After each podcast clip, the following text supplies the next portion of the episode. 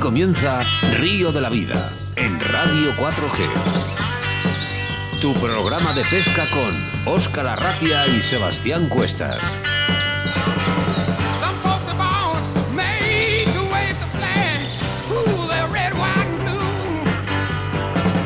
Saludos amigos, amigas, bienvenidos, bienvenidas a la radio de todos los pescadores, Radio 4G en Valladolid para la 91.3 de la FM y para todo el planeta Tierra a través de nuestra aplicación móvil Radio 4G Valladolid. Bienvenido a nuestro programa 37 con nombre y apellidos 17 de octubre del año 2019 en un programa en el que el protagonista es el Barbo. Me presento, soy Oscar Arratia y te voy a acompañar durante esta hora de buena pesca a través de la radio tu programa de pesca preferido. A mi lado, como siempre, mi compañero, mi media naranja, mi locutor preferido y amigo, Sebastián Cuestas. Hola, Sebas. Hola pelota, hola pescadores. Los días pasan y Río de la Vida sigue haciendo programas para que vuestras tardes de jueves se hagan más amenas y disfrutemos de un estilo de pesca diferente. Acomodaros bien para disfrutar de una nueva experiencia de pesca radiofónica que hará que te sientas como pez en el agua. Os recomiendo que aumentéis el volumen de vuestra radio o de vuestro smartphone porque comienza tu programa de pesca favorito llamado Oscar Río de la Vida.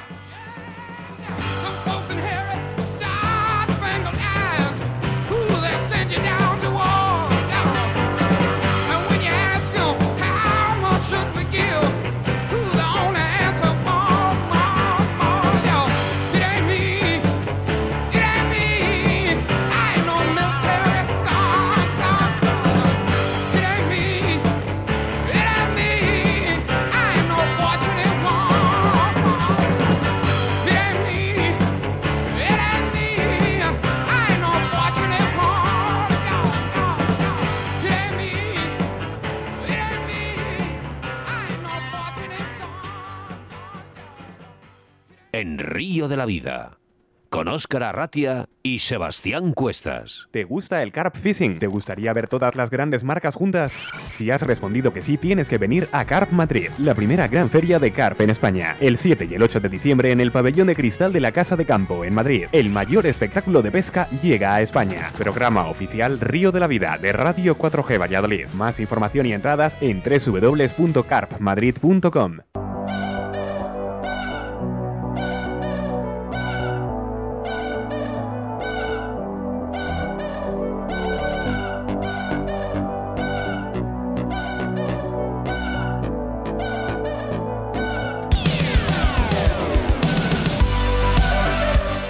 Sinopsis del programa con la situación de embalses y caudales en la que uno de nuestros oyentes, Sergio Bello, desde Villafranco del Guadiana, nos pedía información sobre el embalse de Alange en la provincia de Badajoz y que Sebastián Cuestas nos ha preparado durante toda esta semana. En el debate del día hablaremos de submarinismo en agua dulce. Y es que no hay nada mejor que saber cómo se comportan nuestros peces debajo del agua, para saber más sobre sus conductas en el día a día. Para ello nos metemos a fondo, o mejor dicho, hasta el fondo de nuestras aguas con nuestro entrevistado del día, un conocido en nuestro programa. Hablamos del conocido pescador Raúl López Ayala, que nos explicará qué hace buceando en nuestros fondos de agua dulce. Y como sabéis, habéis escuchado ya al inicio de nuestro programa, nuestro patrocinador de estas dos semanas se llama Car Madrid, la feria más importante de pescadores en España, y que Río de la Vida estará allí presente haciendo una maratón de radio para todos nuestros oyentes. El mayor espectáculo de pesca, Oscar, llega a España. Después de meses de preparación, nos complace anunciar el primer show de car fishing en la península. Un lugar donde podrás encontrar las mejores marcas, todo bajo un mismo techo. El material para las próximas temporadas estará disponible a través de conocidas marcas de pesca innovadoras y los principales lugares de pesca estarán disponibles para hablar sobre áreas de toda Europa, que ofrecerán experiencias de pesca increíbles. Expertos pescadores nacionales e internacionales asistirán junto con juegos y competencias para todas las edades. Este es el espectáculo más grande de car fishing en España, un entorno único donde la pesca y los pescadores de toda Europa podrán unirse y hacerse con lo último en material de pesca. El gran espectáculo se, se celebrará los días 7 y 8 de diciembre, donde Río de la Vida será la radio en exclusiva en el evento más grande de pesca en España celebrado hasta la fecha. Más información y reservas en carmadrid.com. En nuestro rincón del oyente, tus quejas y denuncias y experiencias de nuestros pescadores, en ese espacio que es para todos, damos la bienvenida a un todoterreno y no estoy hablando de coches, estoy hablando del pescador Carlos Cabornero, un pescador de élite en todas las modalidades de pesca y que en el día de hoy nos contará algunos de los secretos para poder pescar y dónde encontrar grandes barbos a spinning. Nos vamos con los colaboradores ya los habituales aquí en Río de la Vida, la autovía del pescador Riverfly, Moscas de León, Pesca, Litorno, Roll, Vital Vice, Deportes Antón y Car Madrid. Río de la Vida es el único programa de pesca en directo a través de la radio. Por eso os ponemos las vías de contacto para que puedas decirnos lo que tú quieras, agréganos en tu móvil como tu programa de pesca preferido. Mira, 681 07 22 97. Ese es el WhatsApp que ya está activo. Venga, te repito, agréganos en tu teléfono 681 07 22 97. Y hoy queremos saludar a toda la gente que nos escucha desde Huelva.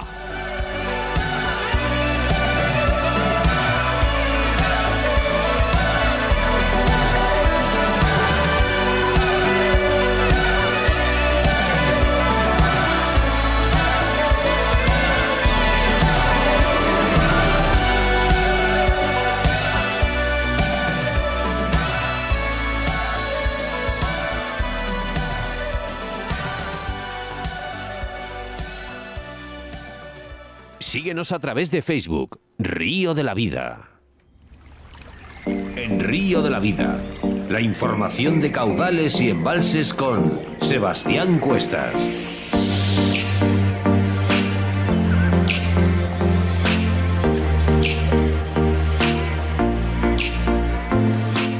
En nuestra sección de embalses y caudales hablamos del embalse de Alange, situado en la provincia de Badajoz.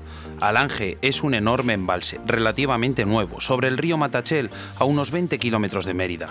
Se puede considerar un gran escenario para la pesca deportiva, y es que en él habitan las especies más perseguidas, como el black bass, el lucio, la carpa y el famoso barbo comizo, en cantidad y de apreciable calidad. La pesca de la carpa es una de las, de las que mayor tradición tienen en la región. Pueden llegar a grandes tamaños y están cebadas habitualmente a haba, aunque se utilizan otro tipo de cebos como los boiles de pescado. Pescando carpas podremos además capturar alguno de sus grandes y luchadores barbos comizos. Además, al atardecer, nos dará los mejores resultados. El Black Bass ha encontrado en Alange un lugar idóneo tanto por las condiciones climáticas como por la orografía del embalse y una abundante vegetación sumergida, que le proporciona refugio y buenos lugares de cría. Se pesca con todo tipo de vinilos y en particular es un buen lugar para probar con imitaciones de cangrejo. También los señuelos paseantes dan buenos resultados. El lucio es uno de los atractivos del embalse. Aunque venido a menos, aún se pueden obtener ejemplares que alcanzan los buscados dos dígitos. El gran tamaño del embalse hace que no sea fácil recomendar zonas concretas para la pesca de, de, depredadores, lo cual es más bien una ventaja y da lugar a descubrir buenos sitios a base de trabajárselos. La zona de la presa tiene muy buenos puestos para el lucio, mientras que la zona del puente de Palomas es un sitio muy bueno para el black bass. Lo mejor es madrugar o bien esperar a las últimas horas del día. Y en cualquier caso, insistir. Aunque haya días que la actividad sea prácticamente nula, los momentos de actividad de Alange nos proporcionarán grandes jornadas de pesca.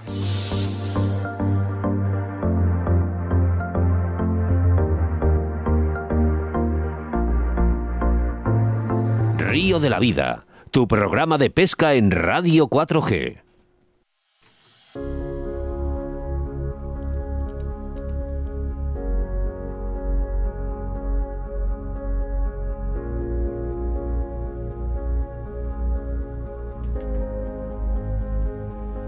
La práctica del buceo suele asociarse con el mar y en consecuencia a las vacaciones o los días que podemos huir a la costa. A pesar de eso, muchos buceadores ya conocen la inmensa cantidad de posibilidades que el agua dulce ofrece a todos aquellos que quieran aventurarse a conocer un mundo submarino totalmente nuevo. El buceo en agua dulce es una modalidad en alza que nos da la oportunidad de desarrollar nuestra afición sin necesidad de desplazarnos y en cualquier época del año. Antes de proceder a la inmersión en cualquier lugar, es preciso consultar las posibilidades de hacerlo. A pesar de que no existe reglamentación sobre buceo en aguas interiores, sí que existen ciertas zonas restringidas por diversos motivos. ¿Te imaginas poder visitar antiguos polos sumergidos? Esta es la opción que nos da el buceo en pantanos. viejas ciudades que quedaron bajo las aguas tras la construcción de un pantano y que ahora se muestran todos aquellos submarinistas que se atreven a visitarlo.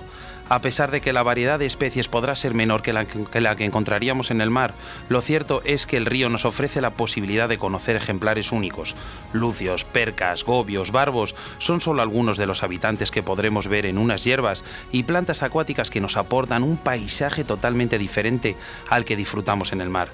Antes de nada debemos saber que para poder bucear en un río precisaremos disponer de un permiso otorgado por el organismo competente de la zona y al iniciarnos un curso de buceo especializado para ello, bucear en agua dulce, saber el comportamiento de nuestros peces, cuándo comen, cómo crían, nos hará ser mejores pescadores. Así que como nuestro entrevistado del día, quien se ha sumergido con siluros de noche y con todas las especies de barbos de nuestra península, aquí le tendréis en breves momentos al otro lado de la línea telefónica. Damos paso a la entrevista, Óscar.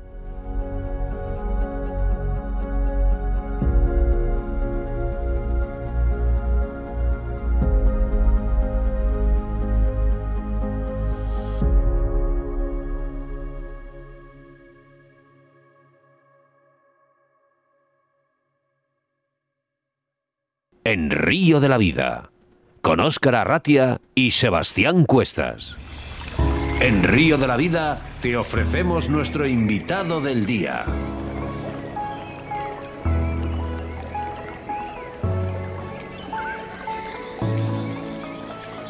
Hoy nuestro entrevistado del día es Raúl López Ayala, un conocido en nuestro programa, ya que ha estado en Río de la Vida hablándonos de la pesca del siluro y hoy nos sumergimos para hablar con una de las especies más bonitas que tenemos en nuestro país, el barbo. Hola Raúl. Hola Raúl. Raúl. Raúl, buenas tardes, ¿nos oyes? Ah, a ver, ahora sí que te Ahora. Hola, perfecto, Óscar y perfecto. que había un pequeño problema de comunicación. ¿Cómo estás? Pues estupendamente, aquí esperando un poco para charlar un poquillo del mundo del buceo y el mundo de los barbos y de todo lo que a mí me gusta siempre hablar. No estarás hablando debajo del agua, ¿no? No, de momento, el- hombre, hay alguna máscara que se ha inventado para poder hablar debajo del agua, pero todavía no he llegado a ese punto de espe- especialización. Raúl López Ayala seguro que, que al final lo, habl- Lo acaba consiguiendo. consiguiendo. Venga, oye, vamos al lío porque tenemos una entrevista bastante potente hoy, Raúl. ¿eh? Muy bien. ¿Cómo te surge la idea de bucear en nuestros ríos? Pues bien, hombre, la verdad que mm, eh, como a muchos otros buceadores y a, y a muchos bañistas, ¿no? Eh, siempre nos ha gustado un poco lo que es el tema del snorkel, ¿no? Que practicamos muchas veces eh, cuando vamos de veraneo a la playa, ¿sabes? O vamos muchas veces a lo mejor en algún río o en algún embalse. Y bueno, pues digamos que es un primer paso en el que por lo menos podemos ver con nuestros propios ojos lo que, lo que hay debajo de la lámina de agua. Y entonces, pues bueno, de esta manera siempre uno le pica esa curiosidad de saber exactamente qué, es lo que hay, sabes exactamente cómo es, sabes qué, es lo que, lo que, cómo se mueve o qué, qué- qué animales hay por la parte de abajo. Y entonces, pues bueno, yo creo que es un poco natural, pues al final eh, entender que si hay una posibilidad eh, de poder disfrutarlo de una manera muchísimo más autónoma, como es con, eh, con la utilización del buceo deportivo, pues la verdad que es un, un paso bastante importante. Yo en mi caso concretamente tengo tengo una, un buen amigo, concretamente, que es mi amigo Jorge Sánchez Tapia, que bueno, fue un poco, él era buceador por aquel entonces cuando yo practicaba snorkel, y bueno, hacía mis pinillos ahí haciendo cuatro cosas, y bueno, fue la primera persona que me puso, como aquel que dice, un regulador en la boca, y cuando descubres el, el punto de poder respirar debajo del agua, esa autonomía que te da lo que es el, el tema de utilizar botella, utilizar chaleco y lo que es el equipo básico del buceo deportivo, pues la verdad que, hombre, se te abre un mundo por delante que cuando lo pruebas la primera vez y te gusta, pues claro, yo fui a probar la primera vez y dije, yo tengo que acabar haciendo esto. Entonces tuve un buen, un buen mentor en, en este caso. ¿no? Raúl, sumergirte con peces como es el caso del siluro, que por cierto, eh, no sé si has sido la primera persona en España en meterte con los siluros por la noche, creo que recordar.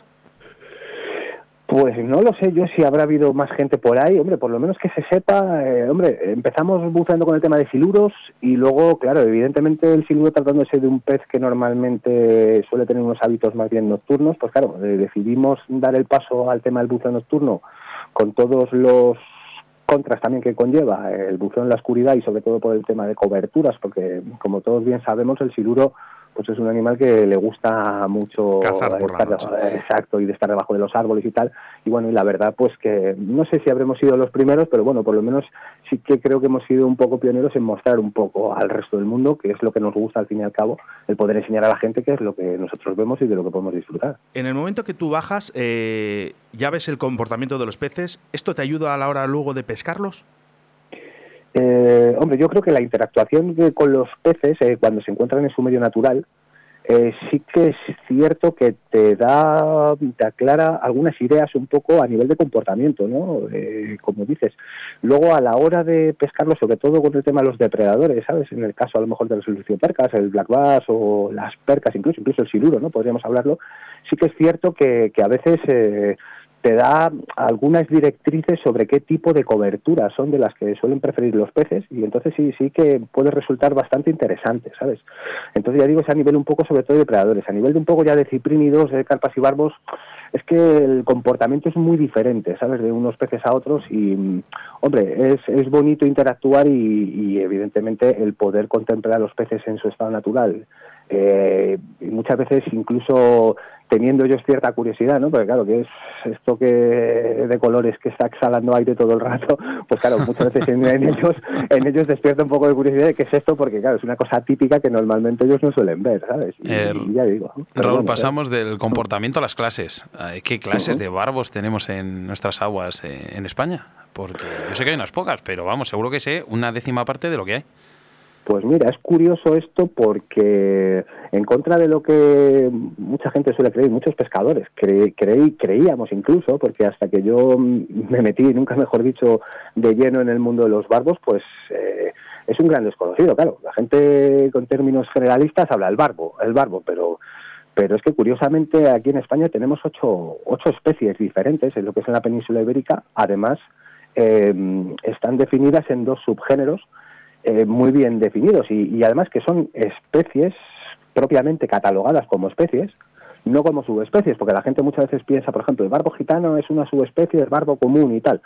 Y no es así, están catalogadas especies como tal. Y entonces, pues claro, vuelvo a decir que es bastante variado. De hecho, eh, ya te digo, estas catalogaciones incluso podríamos hablar de que ni los mismos ictiólogos hasta hace no demasiados años se ponían de acuerdo en el número de especies que había, ¿sabes?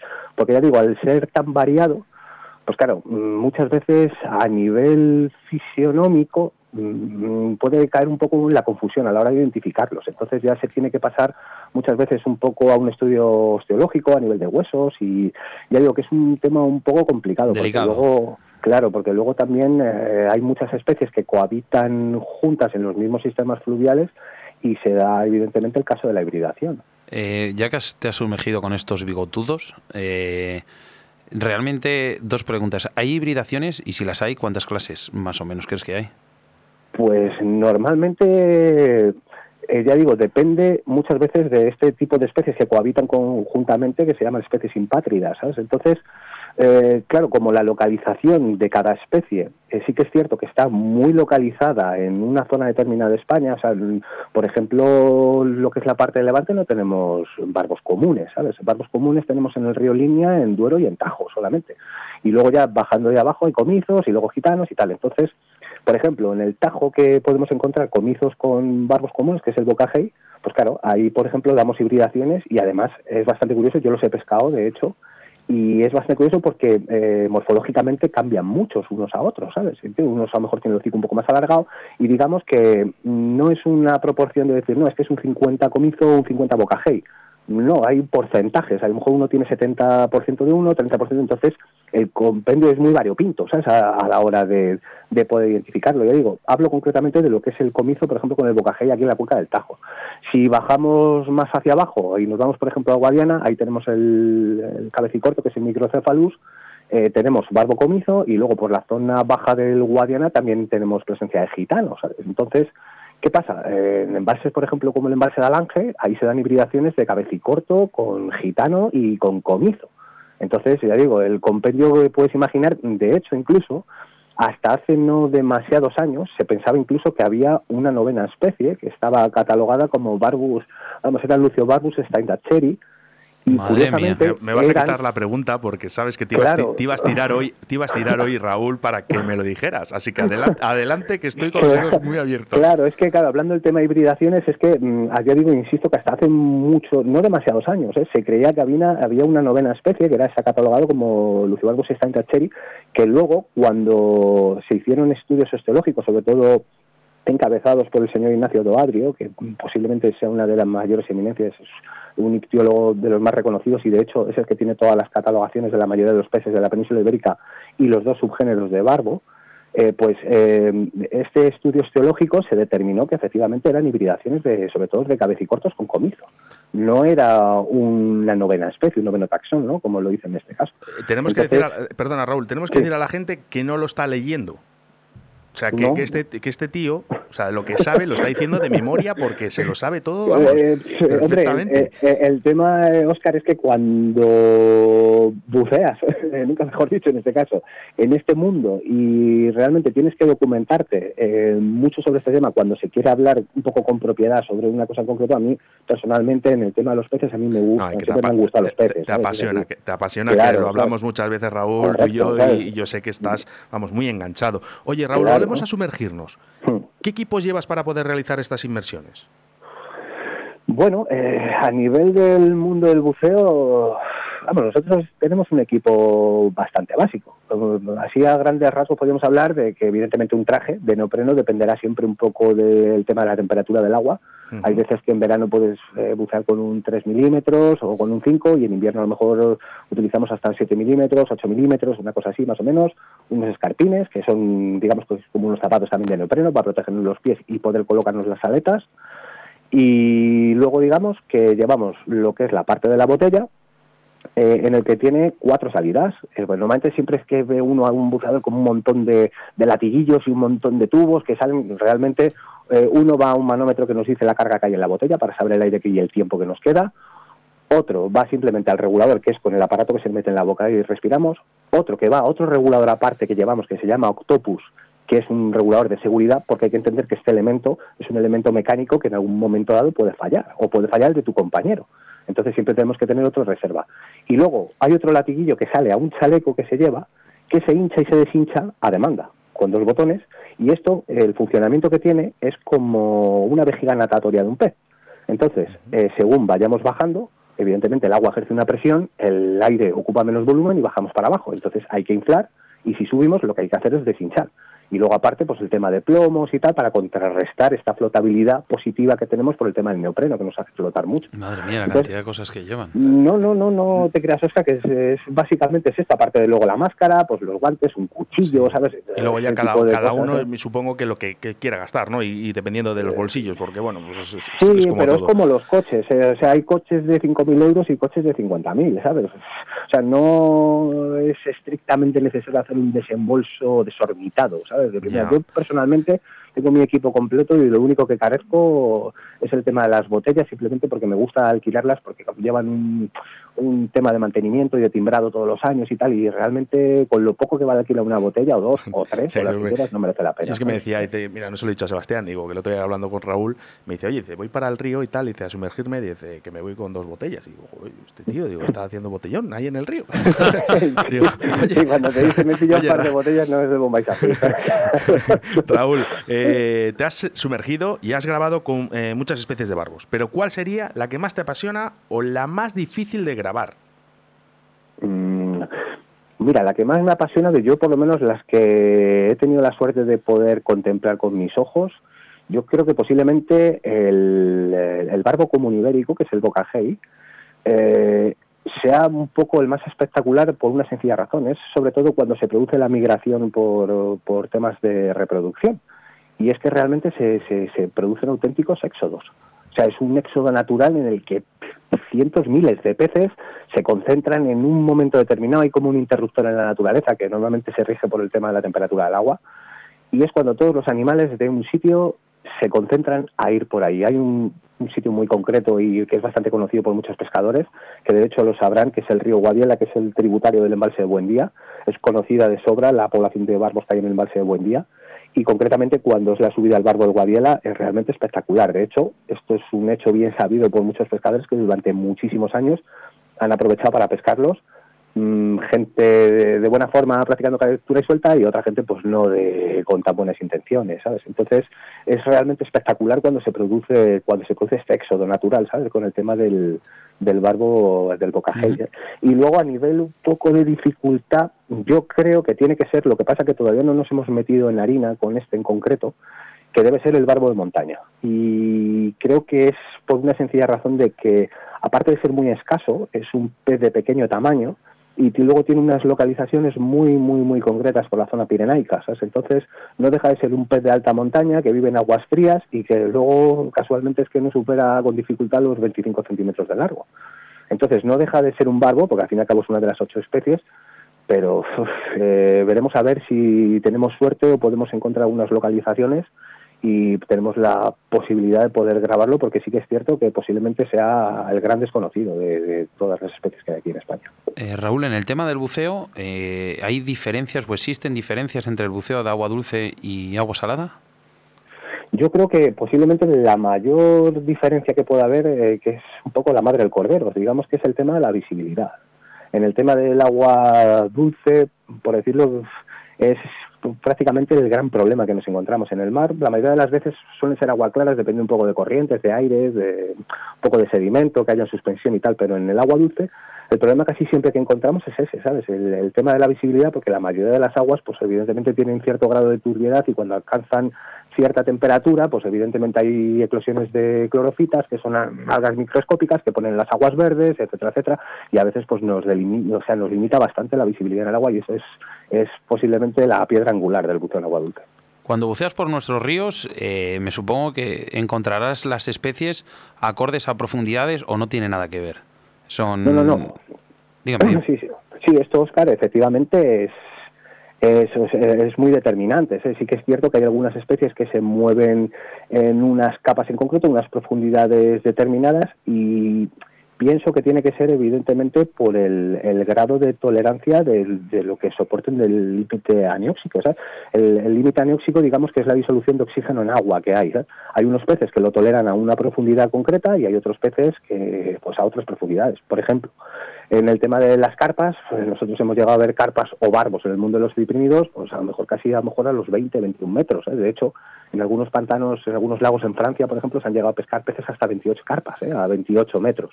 Pero, por ejemplo, eh, hay un caso muy curioso de unos, eh, unos bañistas que se ahogaron en el mar de Entre Peñas hace unos años, hicieron unas inmersiones en la- al cuerpo de actividades subacuáticas de la Guardia Civil de las GEAS en busca de los cuerpos, bajaron hasta los 40 metros y luego estuvieron contando que, que los únicos peces que encontraban a esas profundidades eran luciopercas.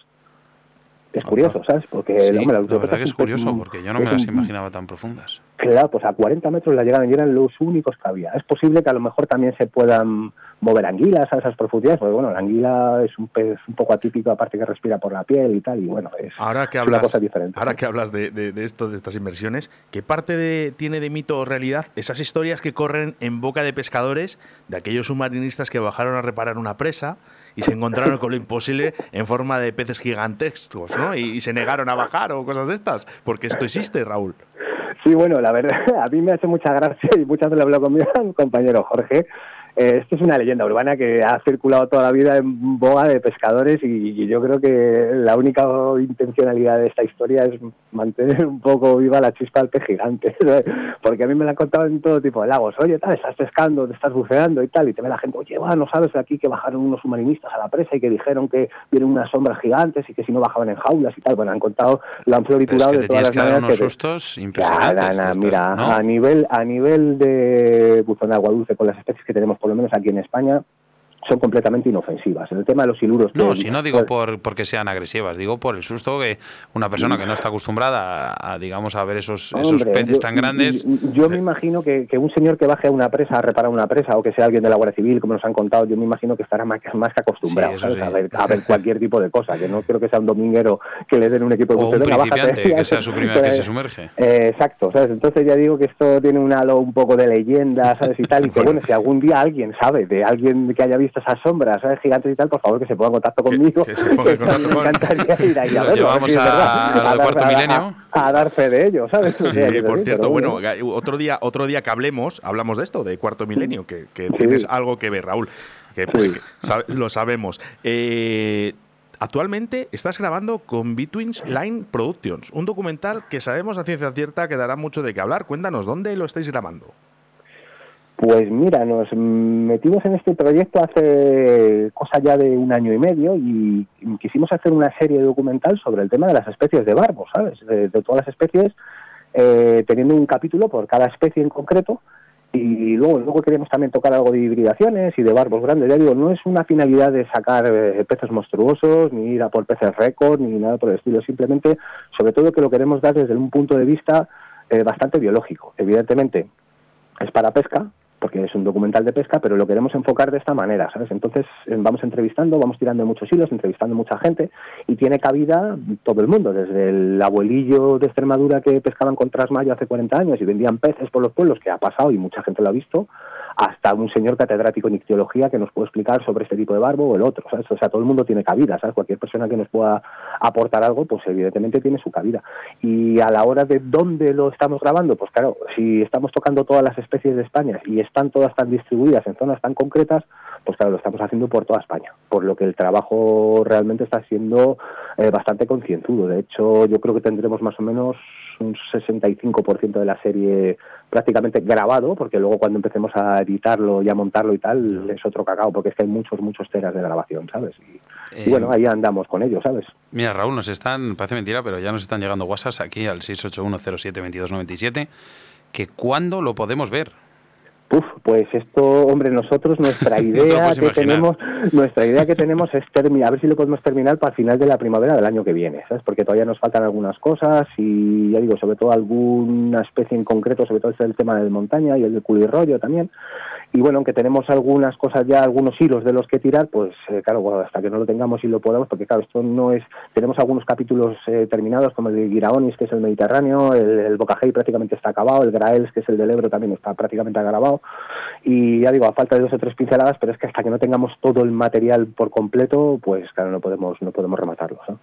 Llevarás muchas horas debajo del agua y grabando a, a una cantidad de especies eh, bastante grande. ¿Cuál ha sido tu inmersión que más te ha sorprendido o, o se te ha quedado grabado en la memoria? Yo creo que de lo que yo he podido disfrutar y si hablamos un poco aquí a nivel de España, yo creo que lo más espectacular que hay posiblemente sea el buceo con siluros.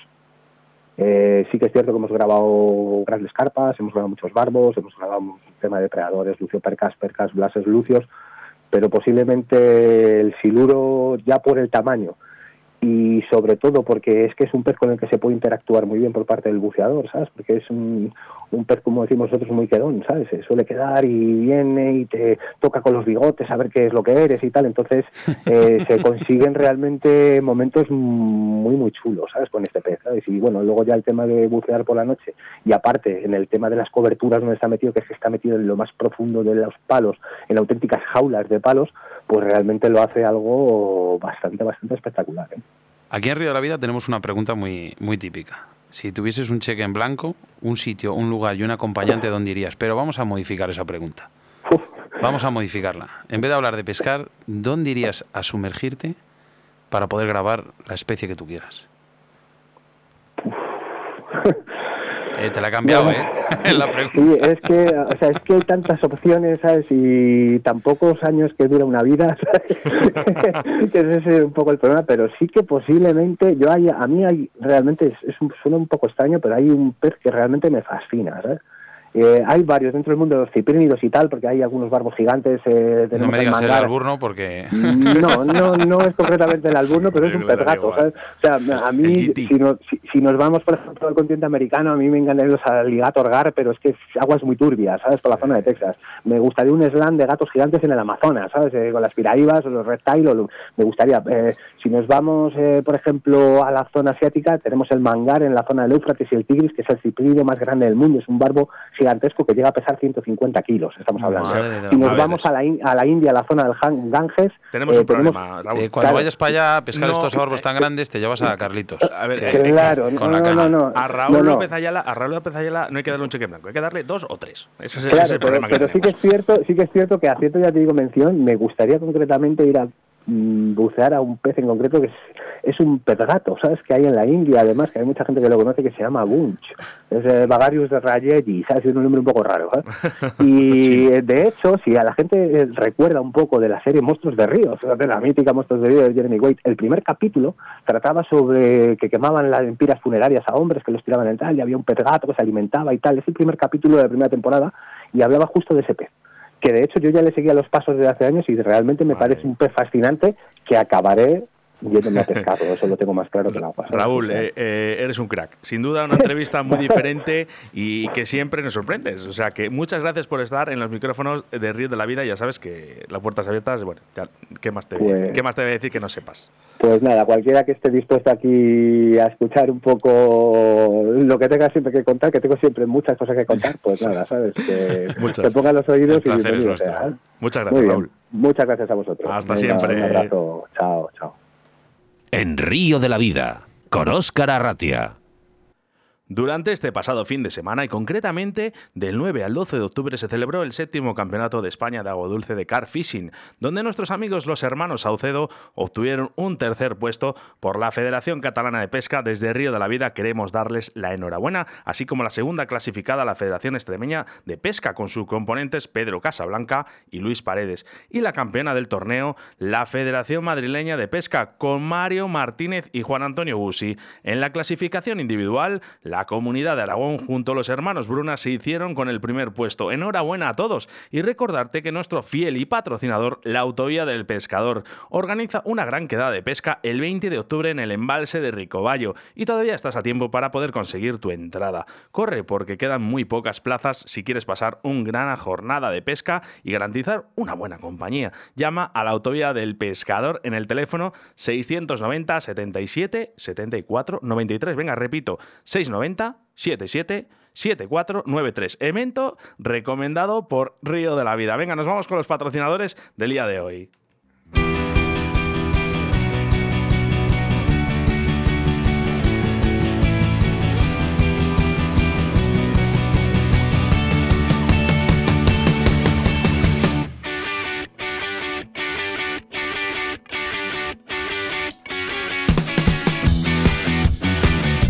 Patrocinadores como la Autovía del Pescador, Riverfly, Moscas de León, Pescaolí, Torno, Rollbit, Albais, Deportes, Antón y nuestros patrocinadores de estas dos semanas, Car Madrid. Muchas gracias a todos ellos. 681 07 22 97. Vamos a los mensajes, Sebastián. Cada día me gusta más hacer esta sección porque veo que la gente agradece la labor que estamos haciendo con Río de la Vida. Y es que para mí, me supongo que para ti también, Oscar, es el fruto del buen trabajo. Empezamos por la localidad de Astudillo. Ahí nos escribe Zaida, dice que está encantada con el programa y que para los que no tienen mucho tiempo de ir a pescar es como un lazo de conexión con nuestros ríos. Gracias por todo, Zaida. El placer es nuestro.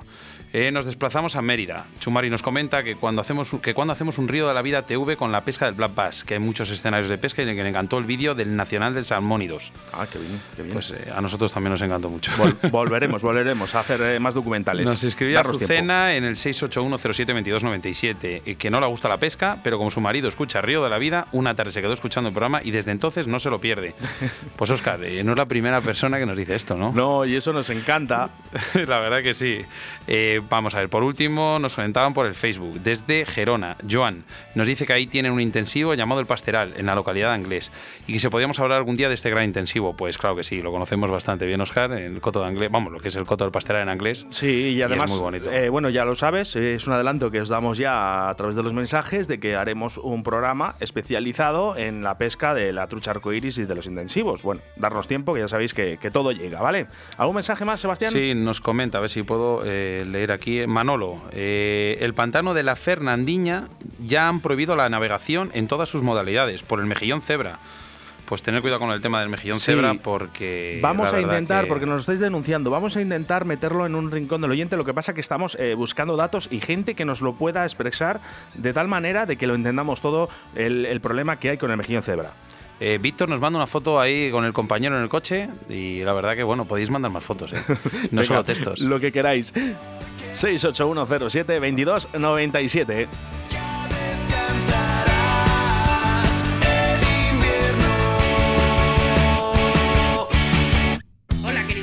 Soy Bárbara Piña, pero en el mundo de la pesca soy más conocida como Piña Scarp. El jueves 24 de octubre tenemos todos una cita con el programa Río de la Vida, donde podréis conocerme un poquito mejor y, cómo no, hablar de nuestra querida gran pasión, el car fishing. El jueves os espero. Un abrazo para todos. En Río de la Vida, con Sebastián Cuestas.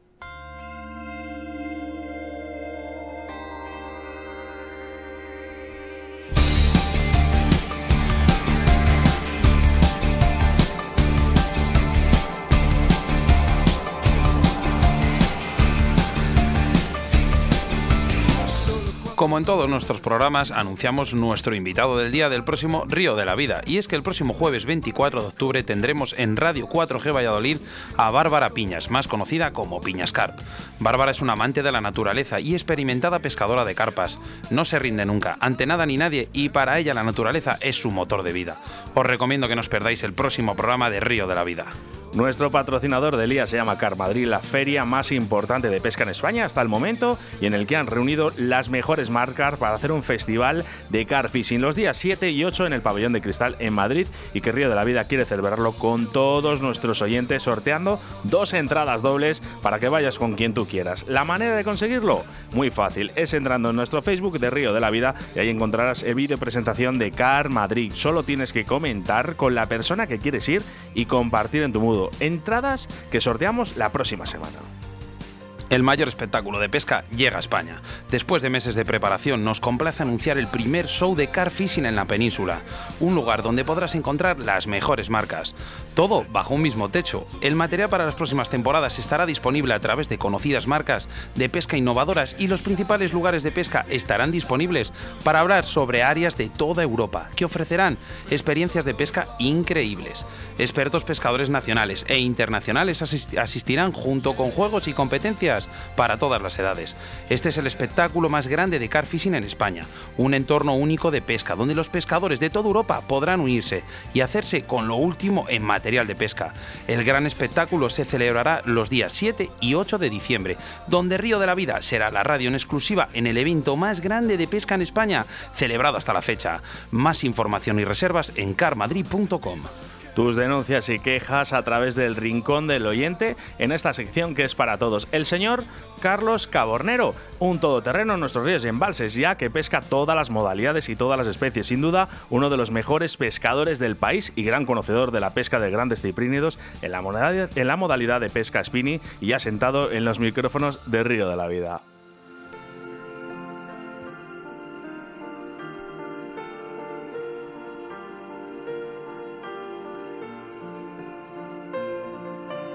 Negaré ante el mundo lo siguiente, que si de algo voy sobrado, es de falta de autoestima y que por eso te lo canto sin tener que usar te quiero. A través de una metáfora, ese ánfora que uso para resguardar mis miedos a que un día las comprendas. Situación inaceptable,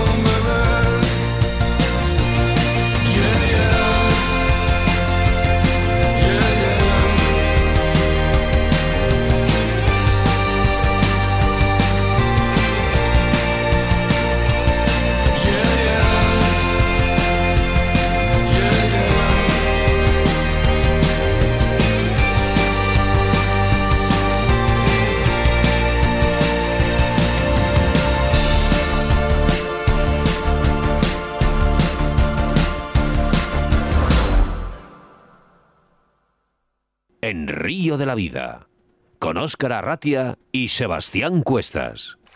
Tus denuncias y quejas a través de Río de la Vida.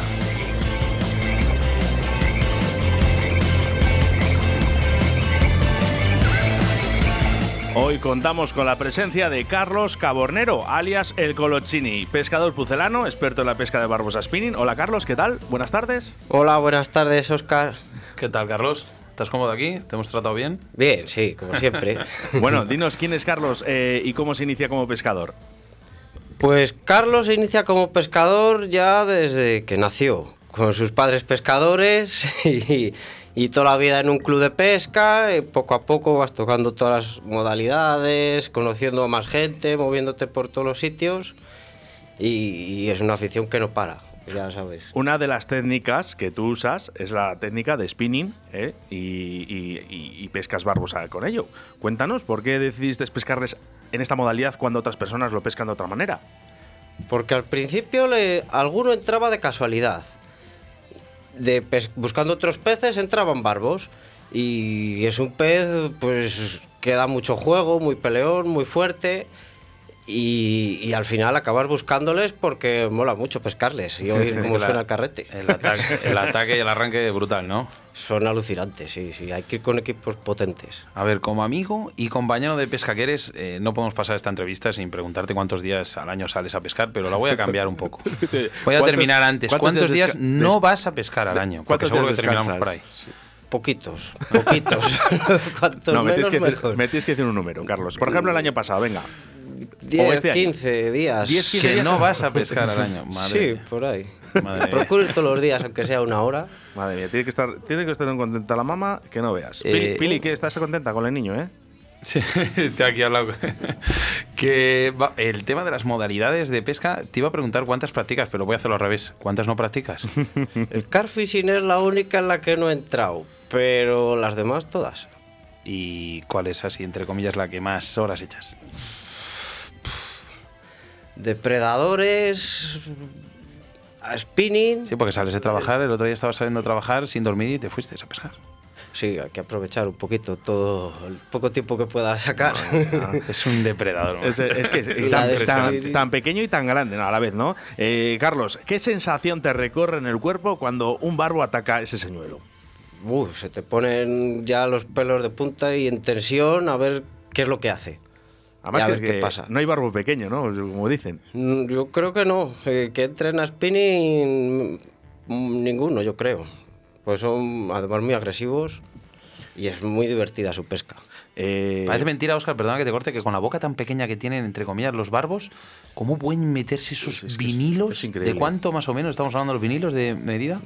Ahora que empieza el frío, 16, 18 Madre centímetros.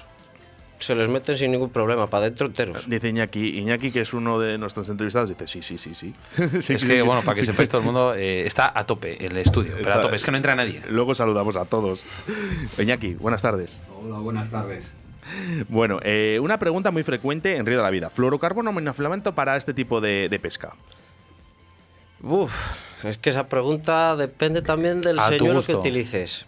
No, depende del señuelo y la técnica que utilices. A mí me gusta ahora más para el barbo, quizá monofilamento, que es un poquitín elástico, el bajo y la línea de trenzado, que no es nada elástico para clavar. Pero también depende del señuelo que estés usando.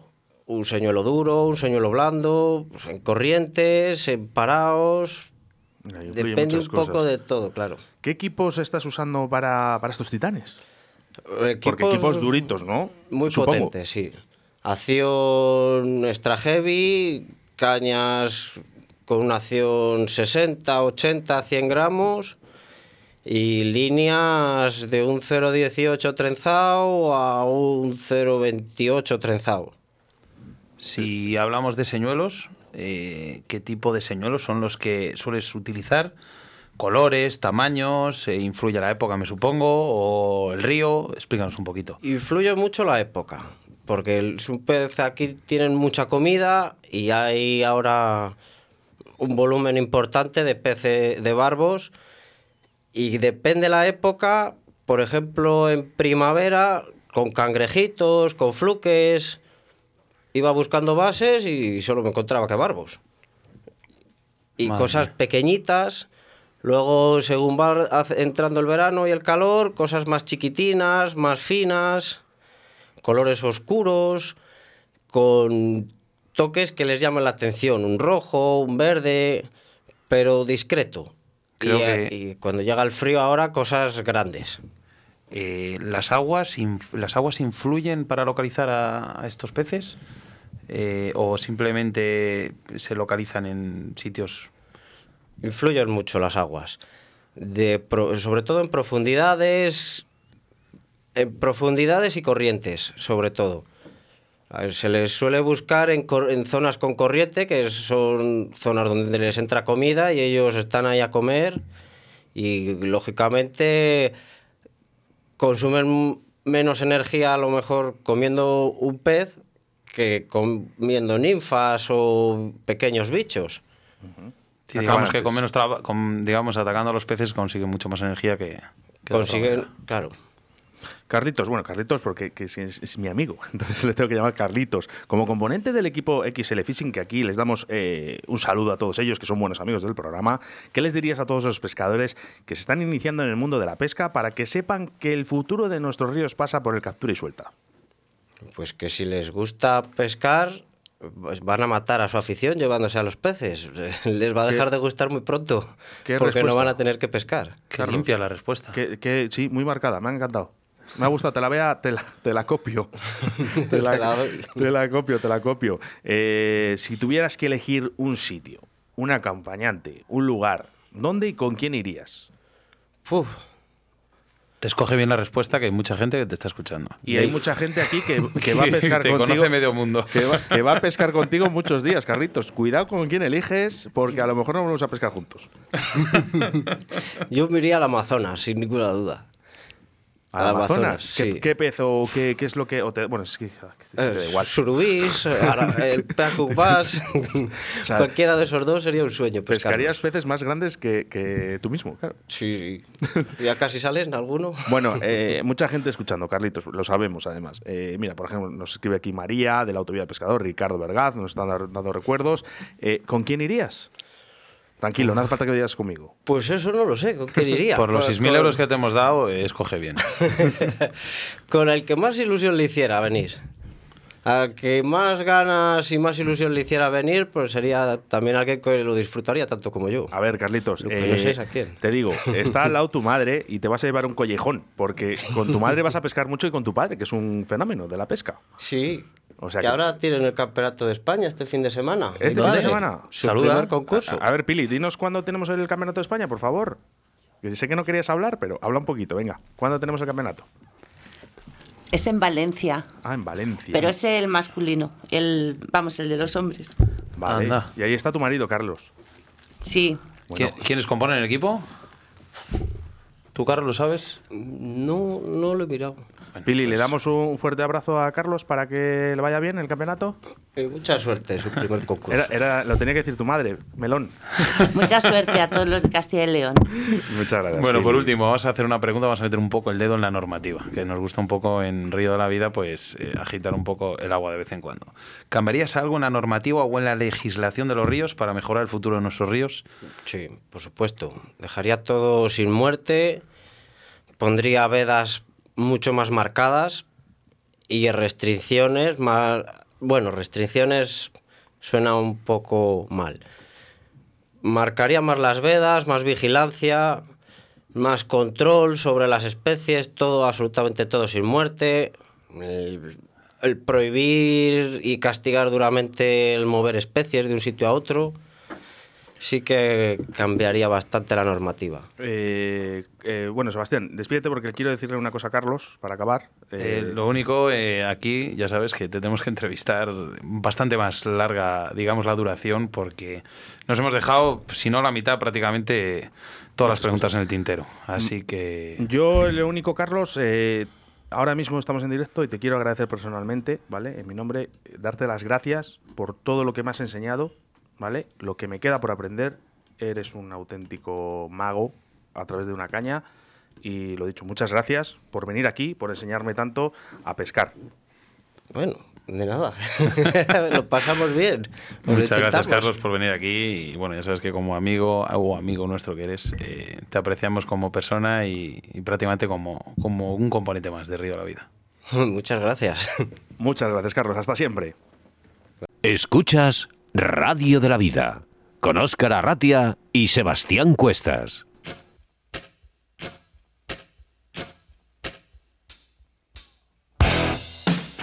Hola queridos oyentes, soy Bárbara Piña, pero en el mundo de la pesca soy más conocida como Piñascar. El jueves 24 de octubre tenemos todos una cita con el programa Río de la Vida, donde podréis conocerme un poquito mejor y, como no, hablar de nuestra querida gran pasión, el car fishing. El jueves os espero. Un abrazo para todos. Como de costumbre, queremos recordaros que estéis muy muy atentos a nuestro próximo programa del día 24 de octubre. Y es que tendremos en Radio 4G Valladolid a Bárbara Piñas, más conocida como Piñas Carp. Bárbara es una amante de la naturaleza y experimentada pescadora de carpas. No se rinde nunca ante nada ni nadie y para ella la naturaleza es su motor de vida. Así que no os perdáis el próximo programa de Río de la Vida. Pasamos al sorteo express de ese lote de productos que nos regaló Fran Requejo, Alberto Garrido y Roberto Carlos Valdivieso. Oscar, dale al botoncito redondo. Vale, ya está. Eh, a ver, eh, Sebastián, Dale, dale, dale. estamos. Sí, le ha tocado a Felisa de la Nieva. Bueno, pues eh, enhorabuena, Felisa, eh, por ese gran lote y pesado lote. Porque Sí, pesa la verdad que sí. un quintal. Bueno, pues enhorabuena, Felisa de la Nieva, por ser la ganadora del sorteo de Río de la Vida. Nos pondremos en contacto contigo para enviarte tu lote cuanto antes y agradecer a Fran Requejo, Alberto Garrido y Roberto Carlos Valdivieso. Esperemos que lo disfruten. Los patrocinadores: Autovía del Pescador, Riverfly, Moscas de León, Pesca Olit, Torno, Roll, Vital Vice, Deportes Antón y nuestros patrocinadores de estas dos semanas, Car Madrid. El mayor espectáculo de pesca llega a España. Después de meses de preparación, nos complace anunciar el primer show de car fishing en la península. Un lugar donde podrás encontrar las mejores marcas. Todo bajo un mismo techo. El material para las próximas temporadas estará disponible a través de conocidas marcas de pesca innovadoras. Y los principales lugares de pesca estarán disponibles para hablar sobre áreas de toda Europa que ofrecen experiencias de pesca increíbles. Expertos pescadores nacionales e internacionales asistirán junto con juegos y competencias para todas las edades. Este es el espectáculo más grande de car fishing en España, un entorno único para la pesca, donde los pescadores de toda Europa podrán unirse y hacerse con lo último en el material de pesca. El gran espectáculo se celebrará los días 7 y 8 de diciembre, donde Río de la Vida será la radio en exclusiva en el evento más grande de pesca en España, celebrado hasta la fecha. Más información y reservas en carmadrid.com.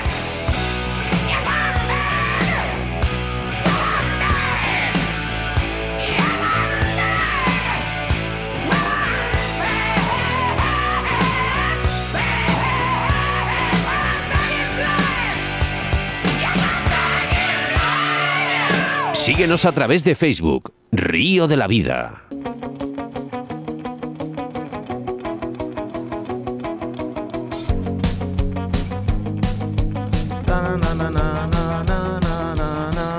Hasta aquí, hasta aquí eh, un programa más de Río de la Vida, programa 37, hablando de uno de los peces más queridos en nuestras aguas, el barbo. Y así como nuestros grandes entrevistados del día de hoy, con Raúl López Ayala y Carlos Cabronero. Ca- ¿Cabronero? ¿He dicho yo? Cabornero. Te he dicho, al final de la entrevista la lío. Lo- la- ¿Eh? Fíjate, ¿eh? decir a mi maestro, a mi maestro el apellido mal. Bueno, muchas gracias, ¿eh? que siempre son bien recibidos eh, vuestros, eh, vuestras entrevistas aquí en Río de la Vida. Ahora solo tendrás que esperar 168 horas más o 1080 minutos para volvernos a reencontrar a través de las ondas de la radio. En breve estará disponible el podcast en nuestro iVoox de Río de la Vida y en los próximos días en todas las plataformas para que nos escuches cuando quieras y donde quieras. Oscar, un día más, un río de la vida más, y es que llevamos nada más y nada menos que 37 programas de pura pesca. Ya estoy deseando que pasen otros 7 días para volver a hacer lo que más nos gusta, que es hacer radio pesca. Tenemos la suerte de contar con los mejores ayudantes en Río de la Vida y es que sois vosotros, nuestros queridos oyentes. Y como siempre digo, esta afición y esta radio es mi forma de vida. Nos vemos en el próximo programa, amigos, si no nos vemos antes en el río. Saludos de quien te habla, Óscar Arrati, acompañado, como no, de mi compañero y amigo Sebastián Cuestas. Adiós, compañero. saber distinguir la doble moralidad.